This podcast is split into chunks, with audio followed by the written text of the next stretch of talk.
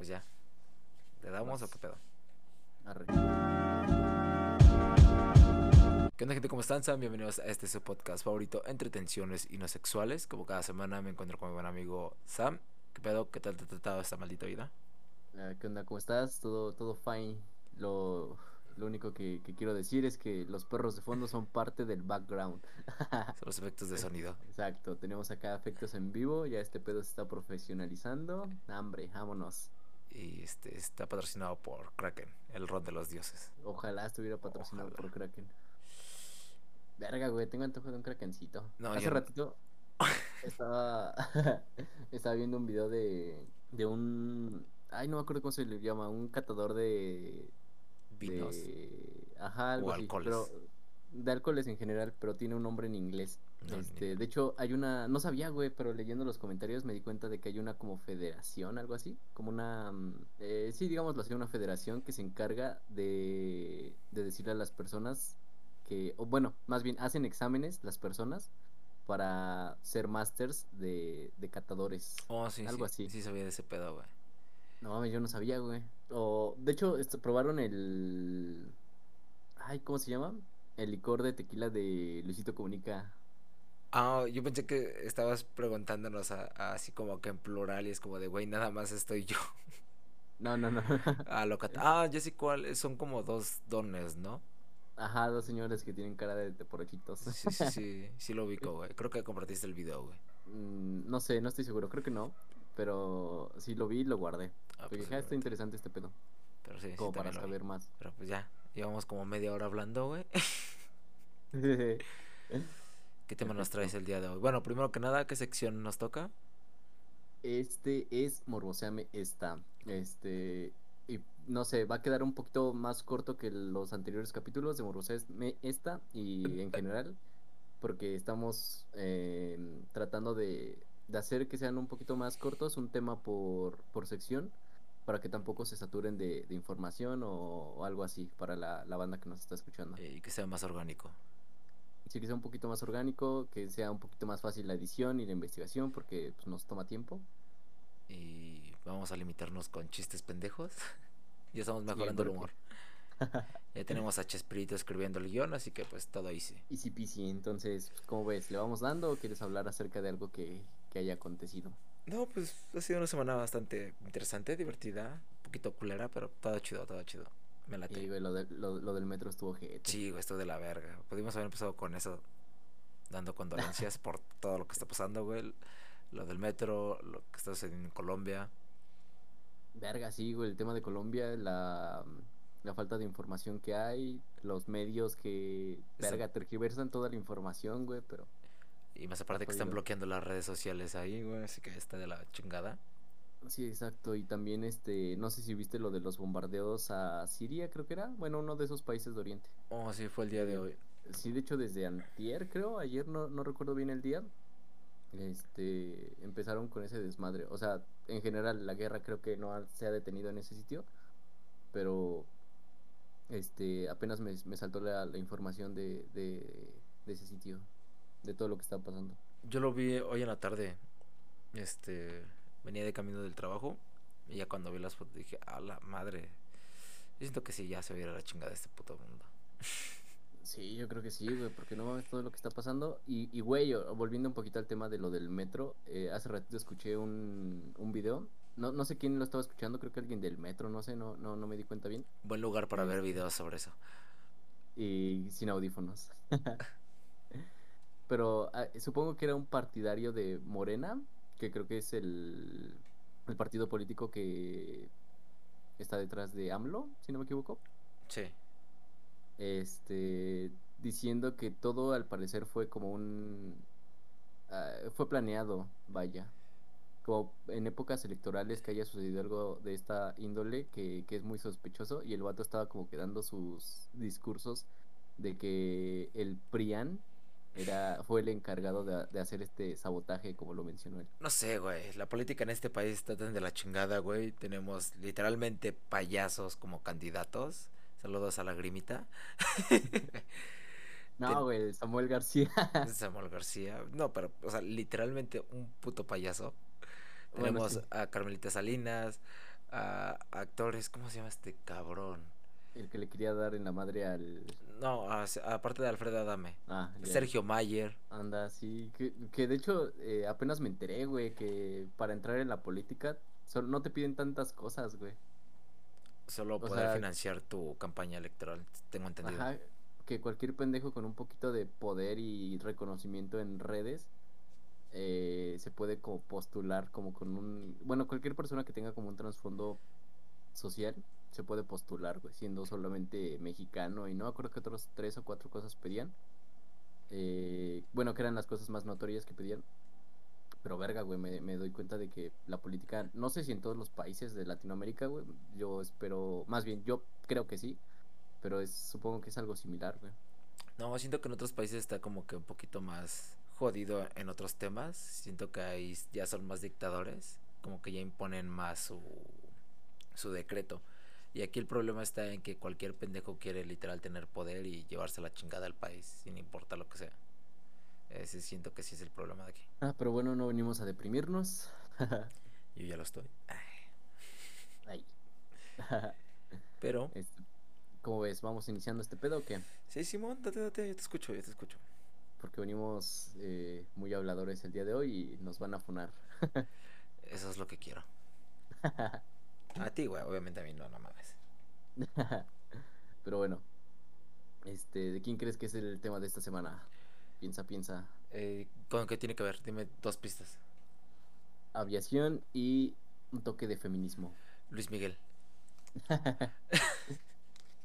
No, no sé, güey. Ey, lo dudo. Bueno, pues esta semana, para mi relato de El día de hoy, voy a hablar acerca de un misterio que ocurrió a finales de los años 90, acerca de una aviadora estadounidense que logró abrirse un espacio y abrir camino para otras mujeres dentro de esta disciplina, siendo una figura de renombre y muy influyente en su época en los Estados Unidos. Una mujer que tristemente desapareció sin dejar rastro y obviamente alrededor de ello se formaron diversas teorías que buscan tratar de encontrar o resolver este misterio, que a ciencia cierta no se puede corroborar ninguno de los datos posteriores a su desaparición. Estoy hablando de Amelia Mary Earhart. No mames. Se parece a mi mamá, güey. ¿Cómo También- se llama tu mamá? Este, no te voy a decir, pero también desapareció Ah. cuando nací, güey. Ah, no más. Chale, F. a la verga, puto AMLO. bueno, pero obviamente antes de, de irnos de, de lleno a lo que ocurrió con ella, me voy a contarles un poquito acerca de su vida, para los que no la conocían, que es un, un gran ícono feminista o del feminismo, eh, para, que, para que sepan quién era y qué hacía y cómo, logró, y cómo logró que su pasión fuera un parteaguas para otras generaciones debido a su astucia y empeño. Pues bien, Amelia Earhart nació en Otis, que es un pueblo ubicado en el condado de Berkshire, en el estado estadounidense, valga la redundancia, de Massachusetts.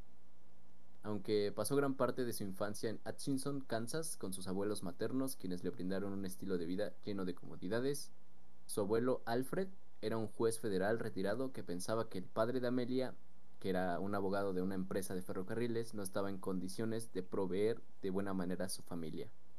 O sea, era como una familia muy mexa, ¿no? Clásica familia mexicana. Sí, solo que en este caso los abuelos eran los que pensaban que el padre no podía proveer y, y no era de que el, el padre se los dejaba a sus abuelos, bueno, a sus papás. ¿Y también convertían un six de Tecate en violencia intrafamiliar o no? Eh, verga, creo que no. Bueno, no sé, ahorita, ahorita checamos eso. Ah. Este, durante su infancia, Amelia dio muestras de personalidad inquieta y audaz, lo cual notaremos siguió ocurriendo en su edad adulta, pues involucraba en actividades retribuidas en esa época, principalmente a los niños. O sea, varones, vaya.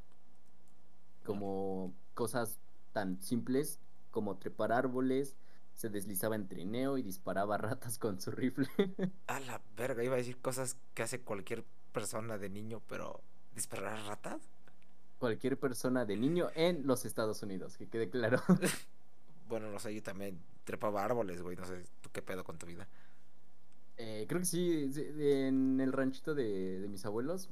¿Lanzabas ratas? este, no, güey, Ah. tienen árboles como de frutas, entonces luego nos subíamos a bajar, no sé, las guayabas o pendejadas así. No, pues no, aquí no me tocó eso, güey. Yo nada más me trepaba porque no tenía nada mejor que hacer. Me, creo que no me hacían caso. Eh, ¿No, estoy, ¿No me estás viendo Eh. que no tengo mamá, pendejo? No, no es cierto, jefa, te quiero. es una de las 10 personas que nos escuchan. Así Sí. que hay que guardarle su debido respeto. Pero bueno, prosigue. Es- también algo que le gustaba mucho era reunir recortes de periódicos de mujeres famosas que sobresalían en actividades tradicionalmente protagonizadas por hombres, a lo cual, repito, es algo que se vio reflejado en su edad adulta. En 1905, a los 8 años, se mudó junto a su familia en a, a este, Ades Mayones, Moines, eh, bueno, vamos a decirle Iowa. Ah, como Pues, Slipknot. Andas. Pues su papá había conseguido allí un empleo de ejecutivo tras venir a menos en su práctica de abogado. Entonces, pues como podemos ver, su abuelo no tenía pues, bastante toques de razón, ¿no? Eh, eh, más o menos, más o menos. Cuando tenía 10 años, Amelia tuvo la oportunidad de ver su primer aeroplano en una feria estatal. Precisamente la joven expresó en esa oportunidad que el aparato, y cito, era una cosa hecha de cables oxidados y madera. Nada interesante. En Ya acá la Amelia de 10 años, acá en, en Mamoncilla. Típica. La iba a decir típica morra estudiada, güey. Ah, ok. Estuvo- Tenía 10 años, güey, también. Güey, era una mujer letrada, supongo. O por lo a los menos 10 años- intrépida, intrépida. A los 10 años yo fui a ver como un desfile de... Bueno, no sé como un desfile, una exposición como de eh, armamento de guerra aquí en, en el Zócalo de la CDMX, antes de F. Y verga, güey, me impresionó un chingo, güey. Y, y la morra está acá diciendo, "Ay, no es gran cosa. No, no sé, güey. Yo a los 10 años me perdí en el Museo del Caracol, así que ahí te dirás. Tiendo a perderme mucho. Chismoso. Ah. Bueno, sin embargo, una serie de desventuras llegaron a la familia Gerhardt poco después. Eh, su padre había caído en el alcoholismo, lo que preguntaste hace ¿Six de rato. Tecate? Eh, no sé si Tecate ya existía en esa época, en los 1900, bueno, principios. No sé, chance. Nah, pero es un chiste común aquí en el norte, güey. En el norte. bueno, debido a su alcoholismo del vato este, fue despedido de su trabajo. Además, Amelia Harris Otis, que era la abuela de Amelia y una persona muy querida para ella, falleció en 1911. La familia se mudó a Minnesota y posteriormente a Springfield, eh, no a donde viven los Ah, Simpson, ok. al Springfield Real, al que no está tan interesante. Pero si hay un güey con lentes cejón, ¿no? Eh, no lo dudo, güey. Aquí teníamos a Frida Kahlo, allá seguramente alguien parecido a, Milhouse. a Homero. Mm, ok. Ay, sí, era Milhouse. Upsi Sí. dupsi. Ah, pero qué pendejo. Perdón, banda. Bueno, pues en esta ciudad su padre tenía la certeza de tomar un empleo, algo que terminó en un fiasco, pues el sujeto a quien supuestamente reemplazaría no había dejado el puesto. Esto provocó el enojo de su esposa, quien partió junto a Amelia y su hermana Muriel con rumbo a Chicago. O sea, pues, el vato era alcohólico y aparte no tenía suerte. Yo pensé que desempleo, pero. Ah, sí, también. Es parte de. No sé, güey. Tengo muchos chistes para eso, pero me los voy a guardar. No, date- date, este es un foro abierto. Aquí no tenemos pelos en la lengua. Bueno, eh, Eh, ok. no, no, no, me los guardo, me los guardo. ¿En la boca? Eh, no, los chistes, los pelos en mi mano. Ah, perdón, mano. Bueno, pues durante la Primera Guerra Mundial se enroló como voluntaria en labores de enfermería junto a su hermana en la ciudad de Toronto, Canadá, donde atendió a los pilotos heridos en combate. También aprovechó la ocasión para visitar un campo del Cuerpo Aéreo Real. En sus propias palabras, fue allí donde terminó, y cito, picada por el gusanillo de la aviación. Mala elección de palabras, pero. Sí, exacto. Yo también cuando lo redacté fue así como que, bueno, pudiste haberlo dicho de otra manera. Sí, pudiste haber dicho que quedó simplemente fascinada o. o ya. No, no sé, Sí. de sinónimos. Debe de haber bastantes más palabras para decir eso, pero bueno, ella terminó picada, vaya, por el gusanillo. ¿Fue Catepec o qué pedo?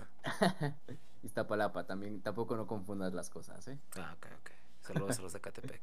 Besos. Y Iztapalapa. Bueno, pues para 1920 su familia pudo reunirse nuevamente en California. Para este tiempo Amelia asistió a un espectáculo aéreo en Long Beach y quedó impresionada de los aviones. Consiguió que la llevaran a bordo de un biplano en el que voló durante 10 minutos sobre Los Ángeles y sus palabras acerca de esta experiencia fueron, y cito, tan pronto como despegamos sabía que tendría que volar de ahora en adelante. Pensé que iba a decir lo mismo de la primera vez que eran simple alambres y fierros. No, no, no, en este, en este momento ya dijo, no, a huevo, esto es lo que quiero hacer toda mi vida y pues desde ahí se, se volvió acá dealer y 420 y pues ya, esto es la historia. Este, espero que les haya gustado. ¿Estás contando la historia del Señor de los Cielos o qué pedo? La señorita de los cielos. Bueno, no sé si haya hecho un acá una operación, un así, pero, pero no. Yo digo que sí, ¿no? Tiene, tiene cara como que sí transportaba algo de estupefacientes. chance, chance. Ni la has visto y ya dices que tiene cara. ¿A quién dice que no, güey? Yo sí hice mi Ah. tarea. Ay, ay. bueno, ahorita pasamos a su etapa como aviadora, vaya. Sus primeras clases de aviación las obtuvo de la instructora Neta Snook, o Snook, no sé cómo se pronuncia porque pues, es gringo, vaya. Y, pues aquí es otro pedo, diría Andrea Lagarreta. Eh, andas. Sí, igual, fumada, sí, definitivamente. bueno, era. Ella, esta neta Snook, era otra piloto pionera. Durante esta época logró adquirir un prototipo del aeroplano Kinner, al que le llamó el Canario, en el que sufrió algún no que otro accidente, cosa común en esa época por la poca fiabilidad de los motores y la lentitud de las aeronaves. Su instructora no le daba mucha credibilidad como piloto, una opinión que no abandonaría durante su carrera, ya que en octubre del 22 consiguió su primer récord de altitud al volar a 14.000 pies. Es decir, para los mexas, un como 4.267 metros aproximadamente. Metros más, metros menos. Quería sacar el chiste. Bueno, para el 23, en 1923, obtuvo la licencia de piloto de la Federación Aeronáutica Internacional, siendo la decimosexta mujer en recibirla. O sea, ya, ya- nos estamos dando cuenta de qué tan pionera fue al ser la 16 mujer en recibirla. Ah, a ver, espera, estoy haciendo cuentas de las fechas. Ajá. Porque no sé qué tan este. 1937. Ok. No, ese fue el día que nació, ¿verdad? Eh, en 1900 y algo. Eh, ah, no, ese fue el día que desapareció. Digo, el año. Y fue como 1960, creo, no me acuerdo. 40. Ahorita checamos eso. Ah, Ok, ok. Es- no, es que iba, estaba checando las fechas por lo de. eh, estaba checando esas fechas por lo del tema del racismo y el machismo que había durante todas esas situaciones políticas. Ah, hasta 1990 o 2000 yo creo que se empezó a erradicar como ese pedo. Bueno, o sea, obviamente sigue habiendo muchísimo racismo, pero íbamos al tema de cómo a los afrodescendientes les daban unos cargos menores. Se me hacía interesante el hecho de que ya habían 16 mujeres, bueno, con ella, que ya les estaban dando muchísima visibilidad. O sea, en parte qué bueno, y del otro lado es qué tan jodido estaba Estados Unidos todavía, ¿no? Aún así. Sí, exacto. Creo que hasta la época. De hecho, hace ratito, este, metiendo un pequeño paréntesis, vi un video de una chica güera en los Estados Unidos que no sé, no hay contexto, pero se ve como está golpeando a una afroamericana. Y según por su vestimenta, deduzco que era de otra religión. Y algo que aplaudo bastante. Bueno, más bien es deplorable el hecho de que haya ocurrido ese pedo en épocas actuales. Pero lo aplaudible es que una otra chica más o menos del pre de la güera, porque la güera esta era bastante alta y a la que golpeó estaba bastante chiquita. eh, una afroamericana más, este, más o menos del pre de la, de la rubia bulera, Ajá. se paró y le, le dio una, una putiza bastante, bastante buena. Sentí sati- satisfacción, vaya. Ah, Bueno, obviamente. Es que está, está muy cabrón este desmadre. Por ejemplo, ya estamos en 2021, sigue habiendo muchísimo racismo y también el machismo está muy inculcado en la sociedad. Pero yo me voy del lado del racismo porque tengo una frase que me gusta muchísimo, que es de, el racismo siempre va a existir hasta el momento que sigamos pensando que el blanco es bueno y el negro es malo. Hasta que no erradiquemos esa ideología, el racismo seguirá existiendo. Exacto, y creo que es algo que va a tardar bastante más tiempo en, en poder superarse, esa como barrera este, social, pero creo que poco a poco ahí se va, Poco a poco. Y va el- consiguiendo que no vean a las personas de color como, no sé, como monos de feria, por así decirlo. Ok, yo pues, yo no distingo en razas, para mí todas las personas se ven iguales. Que obviamente este, yo tengo esa creencia de si eres bueno, qué buen pedo, si eres malo, pues Si eres malo y manejas una moto, y vives en Iztapala. Ah, no, no, no es cierto, es parte de... no, bueno, si eres bueno, eres bueno, eres, si eres malo, eres malo y no importa ni tu color de piel, tu nacionalidad, religión. Etnia. Eh, exacto, entonces, bueno, esperemos que con el tiempo este pedo vaya, vaya cambiando y vaya mejor. En cuanto a lo del machismo, pues siento que poco a poco ya va avanzando, se está erradicando un poquito. Obviamente se han tomado medidas extremas y por temas que he tenido con personas me he dado cuenta que sí es necesario el extremismo que han llevado en las marchas. Obviamente es la única forma de darte visibilidad. El problema es, como tú lo dijiste cuando empezamos con lo de Colombia, las noticias que manipulan muchísimo la información para dar otro contexto a la situación. Sí, definitivamente es algo que ocurre creo que en toda Latinoamérica. El, el hecho de que, de que se dé más visibilidad como a los actos vandálicos que a la verdadera lucha o el verdadero background que hay detrás de, valga la, la, redundancia en mis palabras, pero sí, en vez de dar como ese, de dar una nota periodística hablando como de lo que se está buscando, las cosas que se quieren cambiar, el, el pedo por el que lo están haciendo, nada más se, se dan a conocer obviamente los desastres, las cosas que, que pintaron, que, que rompieron, pero no se da a conocer el por qué es parte del amarillismo que existe en el periodismo latinoamericano y creo que en todo el mundo debe ser igual. Siempre lo que vende más es lo que van a exponer. En efecto. Bueno, me quedé en eso que fue la decimosexta mujer en recibirla. Amelia ¿La dejó por un decimosexta mujer en recibirla. Por eso en recibirla ¿qué? la licencia de piloto, vaya. Ah, ok, no sé si eso lo quite, pero bueno. Si, si seguimos aquí, probablemente no haya sido la decimosexta en recibirla en el contexto en el que lo estás poniendo. Ok, ok. bueno, pues Amelia dejó por un tiempo la aviación y compró un automóvil al que le puso el nombre de The Yellow Peril o el peligro amarillo. A la verga, qué buen nombre. No sé si está bien traducido porque de hecho sería como el Yellow Danger. No sé, güey. Bueno, no importa. Yo choco, puso el peligro amarillo, vaya. Ahí lo en el que llevó a su madre a través del país rumbo a Boston. Al ser uno de los autos eh, aún en una novedad en el campo, la gente se interesaba por ella y le preguntaba de dónde venía. Para 1927 se unió a la Asociación Aeronáutica Nacional, este, se dedicó a invertir dinero para construir una pista de aterrizaje, vendió aviones Skinner y promovió la aviación especialmente entre mujeres. Ya comenzaba a hacerse un nombre en la sociedad. El Boston Globe la reconoció como una de las mejores pilotos de los Estados Unidos, siendo que en un principio su, su instructora no, no, no le daba demasiada credibilidad, vaya. Pero pues Amelia vemos que se encargó de, ahora sí que de callarle la boca. Amelia tenía los ovarios bien puestos, las cosas como son, güey. Sí, tenía ella se fajaba sus pantaloncitos, se los amarraba cachido y así por, una por la vida. Cabrona 4x4, Jenny Rivera, a full, mariposa de barrio, tenía los ovarios bien puestos la cabrona, así, tal cual. Y, y mariposa tatuada en la espalda baja. Ah, ¿Cómo no? bueno, ya, en abril del 28, Amelia recibió una llamada que cambiaría su vida. El capitán H. H. Rayleigh le preguntó si quería ser la primera mujer en cruzar el Océano Atlántico.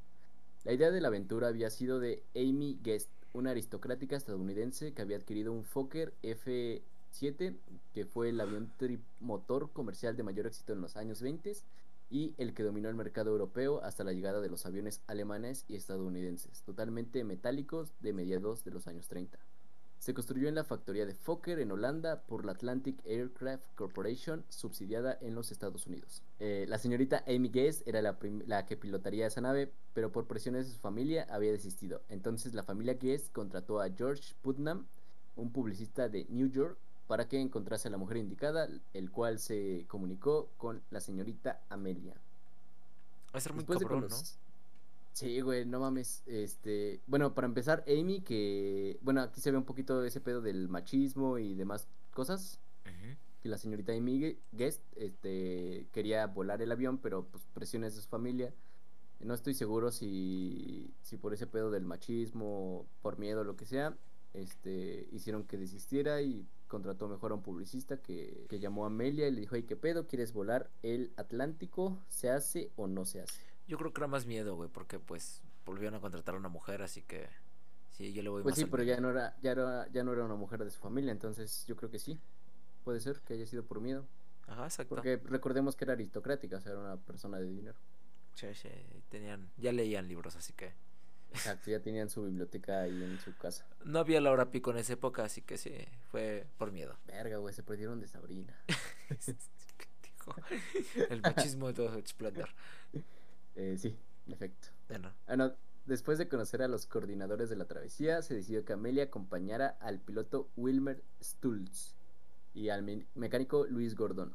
La nave fue bautizada como Friendship o Amistad en español y despegó el 3 de junio del 28 hacia Halifax, Nueva Escocia. Tras esperar a que mejorase el tiempo, partieron el 17 rumbo a Europa desde la península de Avalon, sureste de la isla de Terranova. Posteriormente llegaron a Burry Port en el sur de Gales, con poca gasolina, hay que recordar esto, y Nueva Irlanda, que era su destino original, no tenían que ser la parada en Gales, como habían planeado. Este, la misma Amelia reconoció que todo el trabajo lo hicieron los pilotos, o sea, ella básicamente fue como de aprendiz, porque ahora sí que los hombres fueron los que tomaron la rienda de, del vuelo y, y ella no dice que prácticamente no hizo nada. Como que estuvo nada más checando, ¿no? Sí, me imagino que fue más para ella una, un aprendizaje, porque veremos que después se encargó de ella de, de pilotear, este, bueno, de ser ella la que dirigía la, la aeronave. Oh, no mames, qué cool. Sí, exacto. Y bueno, al llegar a, a los Estados Unidos, si no me equivoco, llegaron los reporteros que ignoraron a los pilotos que habían hecho todo el trabajo y la abordaron a ella. Después recibió felicitaciones del mismo presidente Calvin Coolidge, Coolidge, Coolidge, no sé cómo se pronuncia, perdón. Y a raíz de este viaje empezó a ser reconocida como Lady Lindy por su parecido al aviador Charles Lindbergh. Un poquito de misoginia, creo que sería la palabra. Sí, sí, le quitaban su propia identidad a ella. Ajá, exacto, la ponían como en, ah, no mames, tú te pareces a este vato, Ajá, exacto. en vez de, De darle su propio nombre o crear un renombre personal para ella. ajá, exacto, la comparaban con un hombre por las hazañas que había hecho, siendo que no es equiparable, Exacto. entonces, pues bueno, igual, temas de época. Pues su fama creció en los medios de comunicación y comenzó a dar conferencias gracias al trabajo de Putnam. Él ayudó a publicar su libro 20 horas, 40 minutos y también la acompañaba a todas partes. Fue tal la afinidad entre ambos que contrajeron matrimonio, matrimonio perdón, en el 31, 1931. Eh, Gerhardt continuó impulsando la aviación entre las mujeres, tanto que organizó una carrera aérea para mujeres a través del país en 1929 de Los Ángeles a Cleveland, que fue llamada The Powder Puff Derby. Fundó la organización Las 99 en su habitación de hotel en Cleveland con otras pilotos, pues incluía 99 miembros. Fue su primer fue su primera presidenta en 1930 y en 1930, perdón, ayudó a fo- formar y fue vicepresidenta de Relaciones Públicas de una aerolínea entre Nueva York, Filadelfia y Washington. Su carrera como aviadora no fue interrumpida, pues rompió récords de velocidad para mujeres en Lockheed Vega. A esta altura de su vida sentía que era la oportunidad de hacer un vuelo sola por el Atlántico lo que te decía hace un momento, pues otras mujeres estaban a punto de intentarlo y George la estimulaba para mantener su nombre en primer plano. Hasta 1932 nadie había hecho un viaje en solitario desde Lindbergh y ella haría el viaje desde Harbour Grace, Terranova y Labrador a Gran Bretaña. El 20 de mayo, exactamente cinco años después, Lindy, montada en un Lockheed Vega modificado, realizó el viaje. ¿Cómo te quedó el ojo? ¿Cómo te quedas? Pues no sé, no sé nada de aviones. Solo sé que modificaron su avión, se rifó un chingo de vueltas y que Ah, me refiero a que, que como checas ese, ese pedo de que formó su propia asociación, Oh, yeah. este hizo organizó una carrera este y estuvo o sea tuvo gracias a su publicista y marido este ese pedo de realizar ella de ser la primera que volara sobre el Atlántico o sea toda una una joya esta mujer Lo que me gustó es de que siempre la quería que estuviera en primera plana su, su rostro. Es algo que decía, ah, pues, está, está cool, ¿no? Lo de su Exacto. propia carrera, este, olvídalo, ya. Estaba imaginándome una carrera de aviones. sí fue una carrera de aviones Oh, sí, tal cual. Yo pensé que te referías a su carrera como aviadora. Ah, no. no, ma- o sea, ta- también organizó una carrera de, de aviones entre mujeres, te digo a la que llamó The Powder Puff Derby. No, no, ma, entonces está con madre. Sí, o sea, es- esta mujer es un ícono que debería ser reconocido más que, no sé, Frida Kahlo. Sí. Este, Este, ¿qué que no es una marca de ropa, es una persona que sí existió. Y que le hacían sus pinturas porque las dejaba medias. Sí, exacto, pero ya, ya vendrá ese tema, ya vendrá. Pero ¿quién soy yo para juzgar? pero pues cada quien, ¿no? Eh, bueno, eh, puesto que no tomaba café o té, Amelia se mantenía despierta oliendo sales. eh, esto creo que es una droga, si no me equivoco. Bueno, se ocupa como una droga. Las sales, de, baño. Baño, si no me equivoco. Dudo que hayan sido sales de baño lo que olía, pero pues la mantenía despierta, que era lo importante. eh, recuerdos de Vietnam. Exacto. en su viaje solo llevaba un termo con sopa, una lata de jugo de tomate y llegó fuera del punto planeado en Derry, en el norte de Irlanda.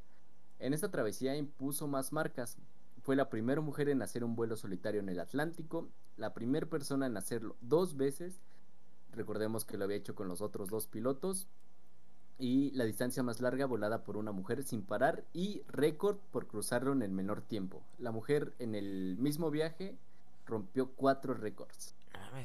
O sea, literal, de huevos la, la morra o la...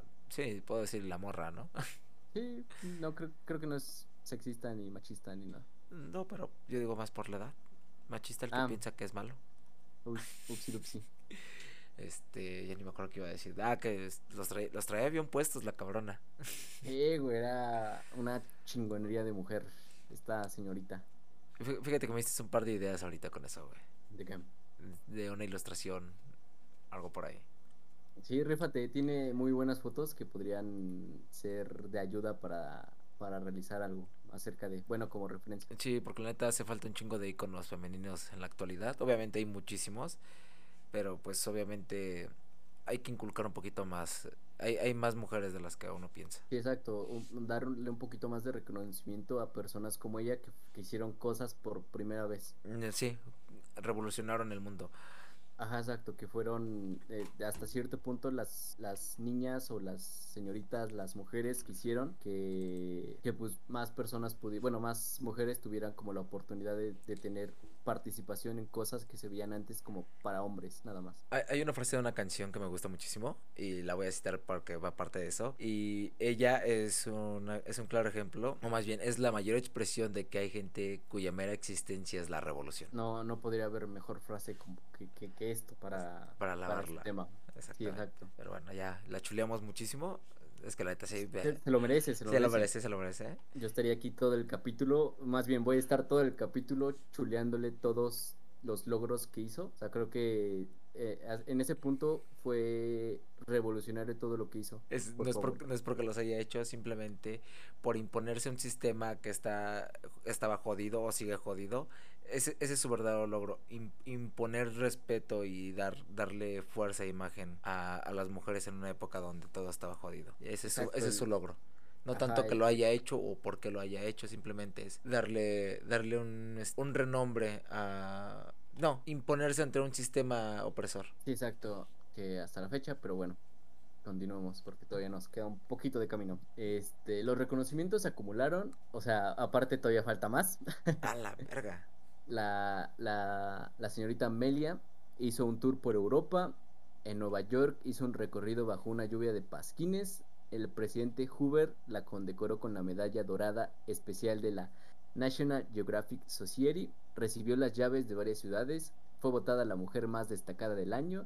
El Congreso la condecoró con la Distinguished Flying Cross, otorgada por primera vez a una mujer. Y, verga, güey, la lista No, eso no. bueno, quién sabe. Lo siento. Es que va la transición. Sí, perdón. La, voy a dejar, güey. este. Entonces, verga, güey, como te decía, es una. Es una, chingonería. Sí, es una chingonería de mujer, literal. Y bueno, para los que no, no, no sepan cuál es la Distinguished Flying Cross, es la cruz de vuelo distinguido eh, es una condecoración otorgada a cualquier miembro de las Fuerzas Armadas de los Estados Unidos a quien se distingue por su heroísmo o éxito extraordinario mientras que participaba en un vuelo. La realización para recibir esta medalla de la acción heroica debe ser realizada de manera totalmente voluntaria y más allá del cumplimiento de deber y debe haber sido un desempeño tan excepcional que lo distinga de sus camaradas o de otras circunstancias similares.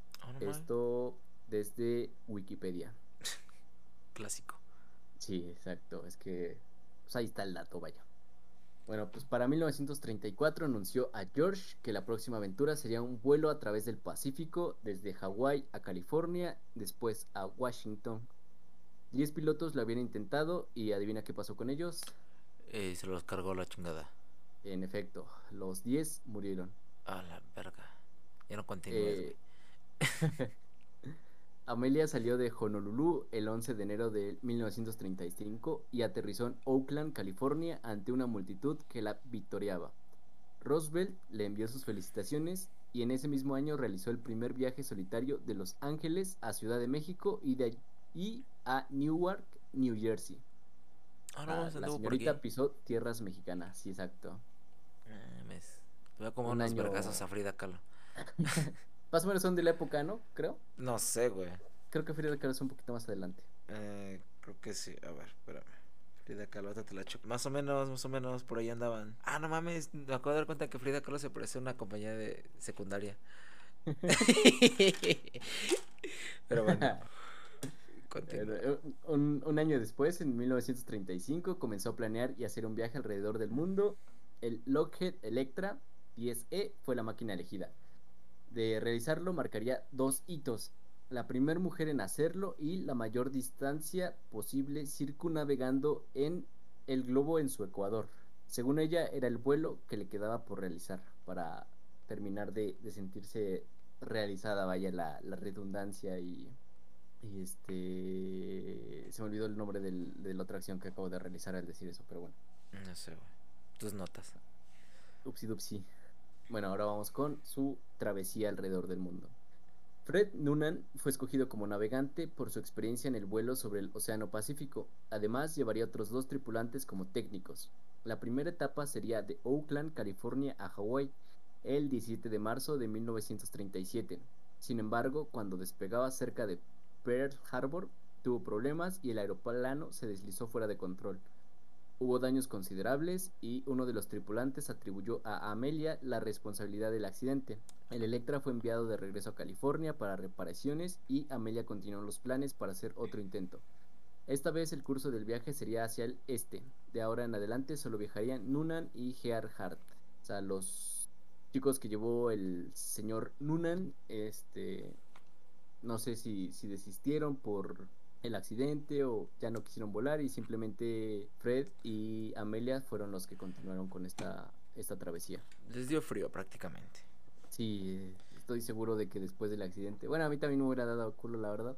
Eh, después de recibir al Electra, partió de Los Ángeles hacia Florida el 21 de mayo de 1937 y el 1 de junio salieron de Miami y su primer destino fue San Juan en Puerto Rico. De ahí voló a Quiripito, al oriente de Venezuela, bordeando luego Suramérica con rumbo a África y el Mar Rojo. Desde allí realizó un vuelo inédito en la historia de la visión hacia Karachi en Pakistán Después se dirigieron rumbo a Calcuta el 17 de junio y posteriormente su destino fueron eh, fue Birmania, perdón, en Rangún, Bangkok, Singapur y Bandung.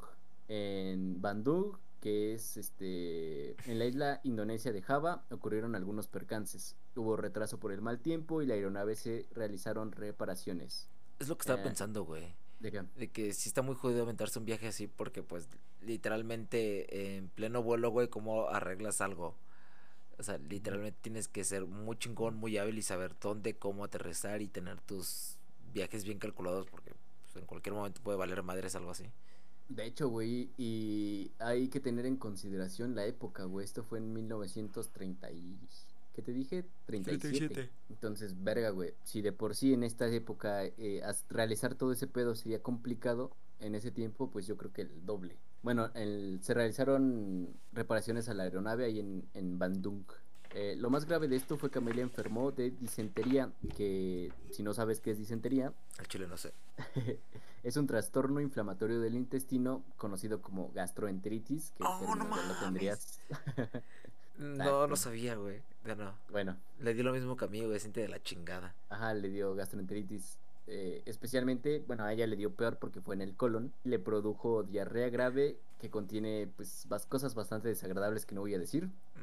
Y si no se trata, puede ser fatal. Oh, no mames. Entonces la, la sufrió en, en esa isla, en Indonesia. Partieron de ahí el 27 de junio hacia Darwin, en Australia, donde mandó los paracaídas de regreso porque no serían necesarios, según ella, en lo que restaba del viaje. O sea, un, no sé si error, pero pues, vemos que la señorita tenía pantalones y dijo, no, yo no necesito aquí los paracaídas, vaya. No sé, güey. Mucha pinche exceso de confianza. Sí, exacto. Yo creo que es algo que también le jugó mal, pero pues bueno, a final de cuentas su historia y todos prevalecerá y pues da también para teorías, ¿no? Pues de esto llegó a la E en Nueva Guinea el 29 de junio de el 29 de junio de 1937 con 35.405 kilómetros volados y 11.265 por recorrer. Ya le faltaba poquísimo, una cuarta parte del viaje más o menos. en este Sí, güey. En este lugar se comunicó con Gerald Tribune y en las fotos que le, le, mandó se mostraba enferma y cansada. Partió a las 0 horas el 2 de julio y se cree que el avión tenía 2.000 galones de combustible para 20 o 21 horas de vuelo, pero la situación atmosférica no era la más favorable pues estaba nuboso y con lluvias intermitentes. En lo restante del viaje mantendría comunicación con el guardacosta estadounidense Itasca y a las 7.20 reportó su posición a 232 kilómetros al suroeste de las islas Nucumanu. A las 8, 40 minutos después, hizo su último contacto de radio con la E, donde se les comunicó que el avión volaba en curso a la isla de Howland a 3.657 metros de altura. Sin embargo, Nunca se supo el rumbo que siguió tras alcanzar Nucumano. Después hubo algunas transmisiones cortas a Litasca, pero no pudo averiguarse su posición porque los mensajes eran demasiado breves. A las 19.30 horas se recibió el siguiente reporte. Y cito, KHAQQ llamando al Itasca. Debemos estar encima de ustedes, pero no los vemos. El combustible se está agotando. Aproximadamente 40 minutos después, a las 20 horas con 14 minutos, el guardacosta recibió el último mensaje dando su posición. Hacia las 9, eh, 21.30 horas determinaron que el avión pudo haberse estrellado en el mar y entonces comenzó la búsqueda. Mames, verga. Ya me estoy haciendo suposiciones, pero date, date, date. Hay, creo que tres teorías que son las más interesantes. Ahorita vemos si las podemos abordar. Ya, yo digo que sí, yo digo que sí hay tiempo. Ahorita le digo a producción que nos dé media hora más. Y ahorita en, el estudio, porque esto se paga por eh, hora. Tomos, lo edita el becario, no hay pedo. Exacto. Este, saludos, becario. Huevos. bueno, se estableció que el aeroplano cayó de 56 a 160 kilómetros de la costa de la isla Howland se vislumbró una chalupa, pero al final no se encontró nada. De acuerdo con los expertos, se cree que el avión pudo haber flotado debido a los tanques vacíos. El presidente Franklin D. Roosevelt autorizó la búsqueda con nueve barcos y 66 aviones. Una operación de un costo, y chécate esto, de 4 millones de dólares de aquella época. Madre, güey, valía más. Uh, verga, no no estoy seguro cuántos son 4 millones en esta en este tiempo, pero creo que era muchísimo más. Creo, no sé. Bueno, de todos modos, decir 4 millones es verga, güey. Bueno, no es verga, pero sí es, bastante. Es un vergo de dinero. Exacto. Eh, alrededor del 18 de julio, el rastreo fue abandonado en el área de Howland y George Putnam buscó más ayuda para continuar, pero las esperanzas de encontrarlos fueron ya inexistentes. Un faro fue construido en 1938 en la isla Howland en su honor. De su operación de su desaparición, perdón, ha habido multitud de teorías acerca de su final y el de su compañero, así como expediciones en busca de sus restos.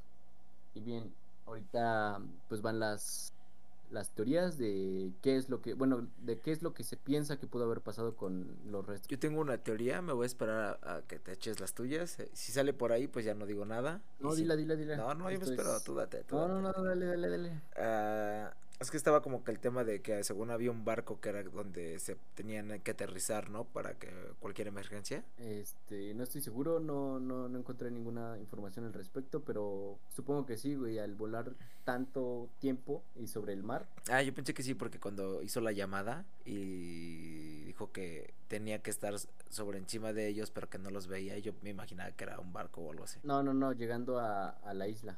Ah, ok. De Itasca. Bueno, más bien, el sitio era Itasca, que era donde tenían que llegar. En Nucumanu, si no me equivoco. Ok, pero tenía que estar encima de qué cosa, es lo que no sé. O sea, del lugar donde iban a aterrizar, no era un barco, era un, era un ah, sitio. Ok, ok, capté. Entonces olvídalo, mi teoría. Según tengo entendido, bueno, este, pasaron Nucumanu y después reportaron a Itasca, que tenían que estar cerca de la costa de la isla de Oland. Descarta mi teoría, güey, no, no cuadra. Exacto. bueno, entonces, ¿qué ocurrió con los restos de Amelia? Para analizar, bueno, vamos a analizar un par de teorías de la desaparición de Amelia y para esto recurrió a un artículo en el sitio web de National Geographic. Así que quien guste leerlas más a fondo van a estar ahí disponibles. Nada más pongan así como eh, Amelia Earhart, desaparición, teorías, algo así. Bueno, pues la teoría número uno es que se estrellaron en el océano abierto cerca de su destino, ya que va un poquito con lo que te decía. La postura oficial de Estados Unidos es que Gerhard y Noonan se quedaron sin combustible mientras volaban hacia la isla Howland y acabaron estrellándose en el Pacífico. Es lo que te decía del destino donde iban a llegar en Howland. Ok, ok. Entonces, este, cuando reportaron a Itasca, eh, estaban tratando de decir que estaban llegando a, a, a la isla de Howland, que tenía que estar sobrevolando encima de ellos, pero por el mal tiempo, pues tenemos claro que no, no pudieron llegar. Entonces no se sabe si lo que ocurrió fue que se perdieron, eh, giraron de más, algo así. De todos modos, en, sobre el océano y sobrevolando, obviamente, pues es difícil encontrar como el camino que debería seguir. Y aparte, pues creo que he dicho que había como que mal clima, ¿no? Ajá, exacto, sí. Pues, obviamente pierdes visibilidad. Sí, sí. Este, pero bueno, el buque patrullero de los guardacostas estadounidenses Itasca estaba en Howland para ayudar a Gerhardt en esta época. Este, debido a problemas con la radio, la comunicación era esporádica y se cortaba. Según los registros de radio del Itasca, Gerhardt les indicó que debía encontrarse cerca de Howland, pero no podía avistarla y se estaba quedando sin combustible. La Electra, que era el avión, nunca llegó a la isla. Eh, hace unos 15 años, Náuticos, una empresa de Hanover en Maryland, que realizó búsquedas en las profundidades de los mares, entre otros servicios de búsqueda oceánica, lideró una este, partida para localizar el avión de Gerhardt, donde se cree que se estrelló en el Océano Pacífico cerca de la isla de Howland.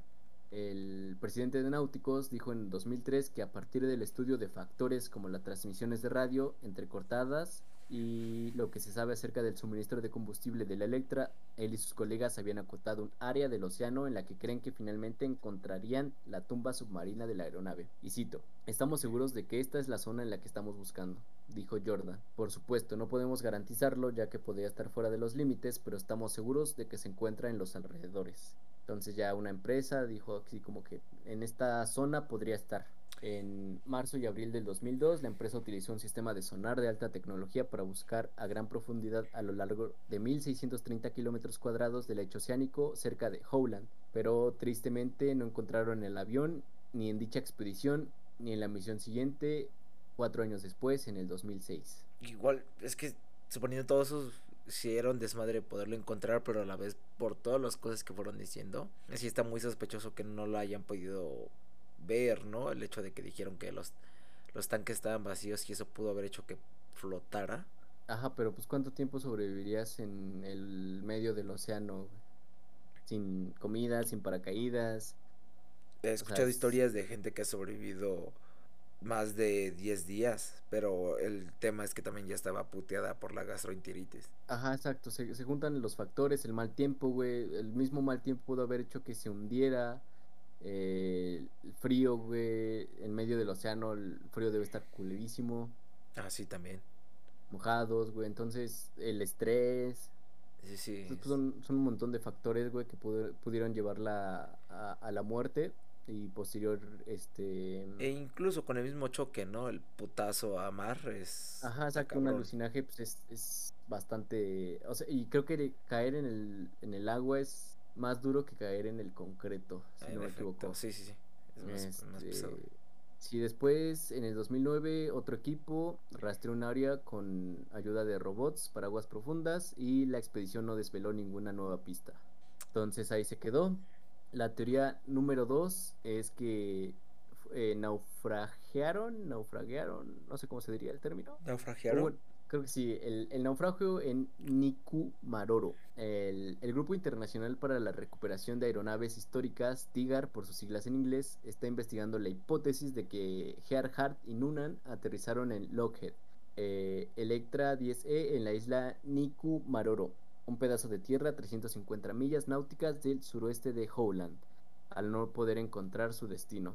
Los investigadores basan su hipótesis en las últimas transmisiones de radio de Gerhardt a las 8.43 am el 2 de julio. Eh, Amelia envió un mensaje por radio Litasca, lo que te dije hace ratito, KHAQQ, uh -huh. que son las letras de llamada de la Electra, su aeronave, a Itasca. Estamos en línea 157-337. La Tasca recibió la transmisión, pero no logró conectar con la señal de radio.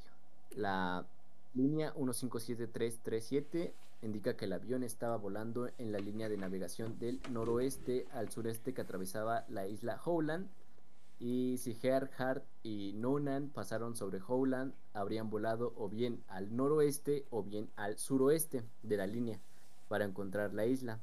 Al noroeste de Howland solo hay océano abierto durante miles de kilómetros, pero al suroeste se encuentra Nikumaroro. Este, entonces, pues esta teoría, pues más o menos te, te indica que no, tal vez no aterrizaron en, más bien, no aterrizaron en Howland, pero tal vez no aterrizaron en el océano y cayeron en Nikumaroro. Aunque también hay la posibilidad de que sí, sí hayan aterrizado en medio del, del océano. Cierto, porque no se encontró nada de nada, ¿no? Más que creo que una pieza. Eh, sí, una, una pieza fue la que encontraron, pero de ahí en fuera absolutamente nada acerca de... O los ovnis. Uh, chance podría ser. No, no pasaron por la... No, no creo. ¿Por el triángulo de las Bermudas? Sí, no. Yo no tengo miedo de ese pedo, güey. Eh, ya se viene el capítulo, se viene el capítulo. Ah, ok, tranquilo. ok, ok, vale, vale. es que yo ya nada más voy a hablar de música, puta madre, March. Eh, pues el mensaje de radio sobre su línea de posición fue la última transmisión confirmada, pero los operadores de radio recibieron 121 mensajes durante los 10 días siguientes. Esto puede ser que, como dices, tal vez durante 10 días pudieron seguir vivos. Al menos 57 podrían haber sido de Electra. Las estaciones inalámbricas obtuvieron orientaciones de dirección de 6 de los mensajes. Y cito, Cuatro se cruzaban cerca de las Islas Fénix, explica Tom King, arqueólogo del Tigar. La mayoría de los mensajes se emitían durante la noche cuando había marea baja. Este, en la época en la que desapareció, la, marca, la marea de Nikumaroro era especialmente baja, lo que dejaría al descubierto una superficie coralina a lo largo de la orilla, lo suficientemente plana y larga para aterrizar. Si Amelia logró mandar alguna de esas 57 transmisiones por radio, el avión debería haber aterrizado, perdón, relativamente intacto. Eh, los investigadores del Tigar tienen la teoría de que Amelia y Noonan enviaban señales de radio por la noche para evitar el abrasador calor del día dentro del avión de aluminio. Finalmente la marea se llevó la, a la Electra del arrecife y quizás se hundió o se rompió debido al oleaje. Las transmisiones cesaron el 13 de julio de 1937, 10 días después, vaya. Y existen pruebas... ¿Mande? No, es lo que te iba a decir de ya ves, güey, te dije 10 días, 10 días es lo que sobrevive alguien, máximo 15, pero eso ya es muy cabrón, pero es, factible, es factible. Ah, o sea, pudo haber sido, como, como mencionabas, el hecho de que pudieron haber vivido 10 días más, pero de ahí, a partir de ahí no se sabe realmente qué es lo que ocurrió. Pero había cocos para comer, güey, Pues no estoy seguro porque, pues, como te digo, tal vez aterrizaron en un arrecife. Ah, bueno, sí, también. Quedó descubierto, entonces, ser, eh, después cuando la marea sube, el, arrecife queda cubierto. Mm, sí, sí, sí. Entonces podría o no haber cosas para comer. Bueno, obviamente en el mar hay cosas para comer, pero pues, la facilidad de encontrarlo pues es difícil. Sí, sí, hay muchos peces en el mar. Gran chiste. bueno, pues existen otras pruebas que apuntan al fatídico destino de Amelia y Nonan como náufragos en Nikumaroro. En el 1937, igual en el mismo año, una partida británica exploró la isla con la intención de colonizarla. Eric Bevington, un oficial colonial, se dio cuenta de que parecía un, y cito, campamento de noche. También sacó una fotografía de la costa que incluye un objeto no identificado que según el Tigar podría tratarse del tren de aterrizaje del avión. Y esta es la prueba que te decía. Bueno, más bien que mencionabas. Oh, en 1938 la isla había sido colonizada como parte del plan de asentamiento en las Islas Fénix, una de las últimas expansiones del Imperio Británico. Los colonizadores informaron de que habían encontrado partes de aeronaves, algunas de las cuales podrían haber sido parte de la Electra. En 1940, Gerald Gallagher, el administrador de la colonia, descubrió 13 fragmentos de hueso enterrados cerca de los restos de una fogata. También encontró eh, los restos de dos zapatos, de hombre y de mujer, así como una caja que en su día contenía un sextante, un instrumento de navegación, y los huesos se llevaron a Fiji, donde fueron medidos y finalmente se perdieron. Los investigadores, sí, güey, e, está denso este pedo. Y digo que fue tema de caníbales. Podría ser, güey. Bueno, quién sabe. Lo dudo porque ya, ya estaba colonizado. Más bien llegaron a colonizarlo. Eh, güey. Podría ser. En tu país está colonizado hace muchísimos años. Siguen habiendo caníbales. Bueno, sí. Recordemos al caníbal de la Guerrero. Exactamente. Bueno, pues los investigadores del TIGAR estudiaron las medidas utilizando técnicas modernas y determinaron que los huesos podrían pertenecer a una mujer del tamaño y complexión de Amelia. Eh, Tiga realizó, bueno, más bien ha realizado dos expediciones en Nikumaroro desde el 1989 y durante dichas visitas en la isla ha identificado un lugar que coincide con la descripción de Gallagher del emplazamiento en el que se encontraron los huesos. Sí, güey, o sea, este pedo. verga, güey. Imagínate que se quedaron ahí, güey, y ahí quedaron sus huesos. Sí, güey, pudo, pudo haber hecho. Uh, haberse ocurrido de esa manera, güey, que ahí llegaron, se asentaron, tratando de. Más bien sobrevivieron y pudieron haberse enfermado, güey. Pudieron haber sucedido varias cosas, pero murieron. Eh, bueno, en esta teoría se presume que murieron ahí. Que es muy, es muy acertada, podría pasar, ¿eh? Y, y escucha, este, este dato. Este sitio se catalogó como el Seven Site. Eh, el nombre fue dado gracias a la forma de un claro que lo rodea. Y en este sitio existen restos de varias hogueras, así como restos de aves, peces, tortugas y almejas, lo que indicaría que alguien habría comido allí. Basándose en la forma en la que abrieron las almejas y consumieron el pescado, eh, probablemente no eran isleños del Pacífico, puesto que no se habían comido las cabezas de los pescados. Eh, en este lugar también se encontraron varios recipientes de cristal de la década de 1930. Uno de ellos podría haber contenido una crema para ocultar las pecas, un cosmético que es posible que Amelia hubiera utilizado. Eh, la expedición del Tigar sigue su curso en Nikumaroro, donde usarán a cuatro perros especializados en detectar restos humanos a profundidades de hasta 2.75 metros y con una antigüedad de hasta 1500 años. Y cito, no hay otra tecnología más sofisticada que los perros, afirma Fred Hibbert, arqueólogo residente de la National Geographic Society, que está patrocinando la exploración canina. Tienen una tasa más alta de éxito a la hora de identificar objetos que los georradares. y, pueden, y pueden leer más acerca de esto en el hallazgo de ropas del siglo XVI. Nos muestra cómo vivían las élites de la época. Un poquito de, arqueología, vaya. Eh, la teoría número 3 habla acerca de la conspiración de las Islas Marshall. Eh, una tercera teoría afirma que Amelia y Nunan, incapaces de encontrar la isla, se dirigieron hacia el norte en dirección a, las Islas Marshall controladas por los japoneses, donde fueron tomados como rehenes y posiblemente como espías estadounidenses. Algunos creen que los dos pilotos fueron asesinados, otros creen que Amelia y quizás también Nunan volvieron a Estados Unidos con nombres falsos. Según una teoría, Amelia escogió el nombre de Irene Craigmile y a continuación se casó con Guy Bolam, convirtiéndose en Irene Bolam, que murió en New Jersey en 1982. Cito, si no podía encontrar el camino hasta Howland, el plan B era cortar toda comunicación, dirigirse a las Islas Marshall y abandonar allí su aviación, explicó en 2003 Rolling C. Reineck, un coronel retirado de la Fuerza Aérea de los Estados Unidos que vive en Kailua, Hawái. No sé, no, le eh, veo sentido yo a eso, güey. Yo tampoco, güey. Está como verga, siento que esto ya es un más como de... De terraplanistas. Ah, ajá, andas. Eh, posteriormente, en el libro de Reineck, Amelia Gerhardt Survive, eh, describe una hipótesis en la que Amelia abandonó su avión en las Islas Marshall y a continuación regresó a Estados Unidos con su nombre falso, lo que te decía, por razones de seguridad nacional. Según Reineck, este plan había permitido al gobierno estadounidense rescatar a Amelia en las Islas Marshall y al mismo tiempo llevar a cabo un reconocimiento preguerra de los japoneses. Sin embargo, el plan se frustró como ocurre con muchos otros planes, afirmó Reina. Eh, en los últimos años, el profesor de ciencias del instituto y entusiasta de Amelia, Dick Spinky, Spink, perdón, ha tomado el relevo a Reineck, recopilando historias orales en las Islas Marshall, que según él son la prueba de que Amelia y Nunan aterrizaron en un diminuto atolón llamado Mili. Ah, en el 2015, Spink dijo que el mundo tenía que saberlo. Demasiadas personas en las Islas Marshall me contaron una historia demasiado coherente como para descartarla. Ellos dicen, aterrizó en Mili. Nuestros tíos y tías, nuestros padres y abuelos saben que aterrizó aquí. Eh, pues vaya, te digo, esto ya es más como un... Ah, verga, como una teoría conspirativa, güey, vaya. Sí, porque no, o sea, no le veo mucho sentido hasta que dijiste por seguridad nacional. Ahí ya le encuentro un poquito de sentido, pero aún así Suena muy absurdo ese desmadre, muy pendejo. Sí, se me hace muy ilógico. Que yo creo que en, un momento de desesperación, en caso de que se haya estrellado o algo así, creo que es lo último en lo que pensaría de tener una nueva vida. Exacto, es... Verga, yo no lo veo sostenible, güey. Pero pues bueno, es otra teoría. Eh, pero bueno, para eh, ponerle un poco más de credibilidad, Spring puso 50 mil dólares de su bolsillo en busca del lugar en el que aterrizó Amelia. Él sostiene que las historias de los isleños serán corroboradas gracias a pruebas científicas.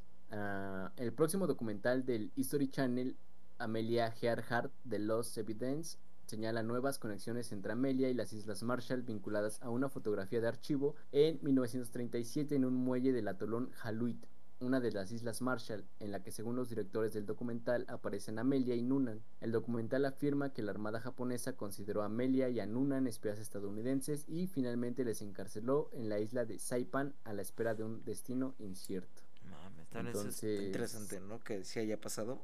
Sí, exacto, güey. Entonces, verga, güey.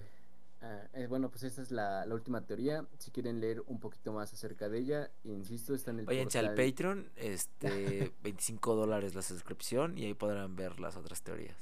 Y ahí está el link para ir directamente al, artículo de, de, National Geographic. Así ah, por ahí va a estar en los links de YouTube, Spotify, e Instagram. Pero bueno, ya, ya para terminar con este pedo, hasta que los restos de Amelia se descubran en el Pacífico o donde haya fallecido, el misterio que rodea su desaparición seguirá invitando especulaciones de todo tipo. No mames. Eh, Yo pensé que se habían encontrado, güey. No, güey, todo está en suposiciones, güey. Mames. O sea, estas son teorías que dicen, ok, puede estar aquí, pero podría estar aquí. ¿Y los huesitos que encontraron y se perdieron? Este, pueden o no ser de ella, güey. No mames. ¿Y la patita del mamitor? Chingo a su madre, güey. ¿No, ¿No estás viendo? Ay, no mames. este, bueno, pues ya para terminar, pues Amelia regularmente le enviaba cartas a George y en una de ellas escribió, y cito, por favor, debes de saber que soy consciente de los peligros, quiero hacerlo porque lo deseo.